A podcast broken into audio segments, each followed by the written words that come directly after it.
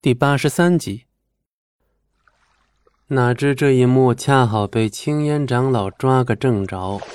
十六岁的风景寒已爬上岸，浑身都滴着水，一下子变得认真起来。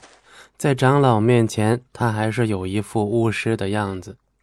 看着青烟不好的表情，风景寒想把责任往自己身上揽，青烟却抬手示意他先离开。风景寒离开后，青烟再次开口：“这个月，巫女缺了三次飞行课，两次幻术课，五次破解课。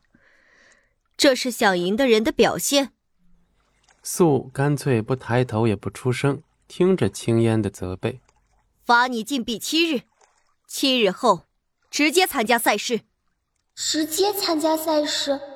那我这下输定了。”无聊，无聊，无聊。素躺在床上，眼睛无神的盯着天花板，自言自语。青烟下令将他锁在房中七天，这才过了一天，素就耐不住寂寞了。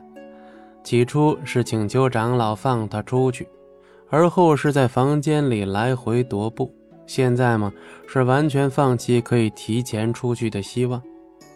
虽说长老一直待他很好，但是只要长老一严肃起来，素就不敢吭声了。长老的脾气，素是再了解不过。什么事情一旦定下来，根本就没有转变的可能。一直盯着天花板，乏了，渐渐睡去。晚间深夜的时候，巫族中还是一片的热闹。大家都在为六日后的赛事忙活着。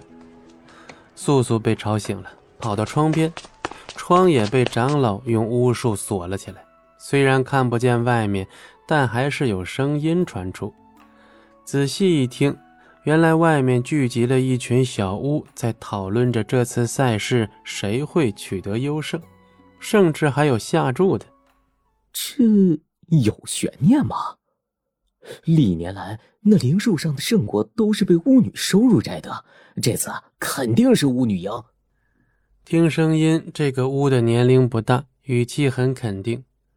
听到有人这么支持自己，素先是心里暗喜一阵，后又想到了自身实力实在是太弱，恐怕是要让他支持者失望喽。素的体质啊，是历代巫女中最弱的一个。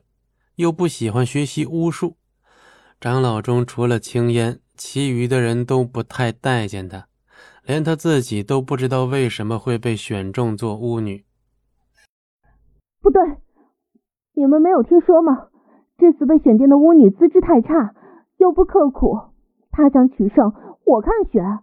素嘟了嘟嘴，虽然那人说的却是事实。